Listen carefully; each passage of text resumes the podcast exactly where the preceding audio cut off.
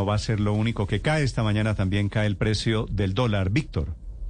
Néstor, aunque esta caída nos puede ayudar bastante, recordemos que estamos eh, importando muchas cosas, estamos comprando muchas cosas al exterior y con un dólar a cuatro mil pesos, pues todo llega más caro. Así que en la medida en que baje la cotización del dólar, nos alivia de cierto modo eh, este problema inflacionario. Por primera vez, Néstor, y aquí está la noticia, por primera vez en este 2022, el dólar se ubica por debajo de los tres mil ochocientos pesos. En este, en estos primeros minutos de negociación, se desploma 70 pesos el dólar y se está negociando en 3.794 pesos. Y es que en los últimos días vuelve a correlacionarse el dólar en Colombia con el movimiento del petróleo. Vuelven a tener como ese comportamiento inverso. Cuando uno sube, el otro cae. Esa correlación se había perdido recientemente. Y con un eh, petróleo de referencia Brent que en horas de la madrugada estuvo muy cerca de los 120 dólares, en este momento está en 115 dólares por barril, pues hay una presión bajista para la tasa de cambio en nuestro país. Sigue bajando, ahora está en 3.790 pesos el dólar.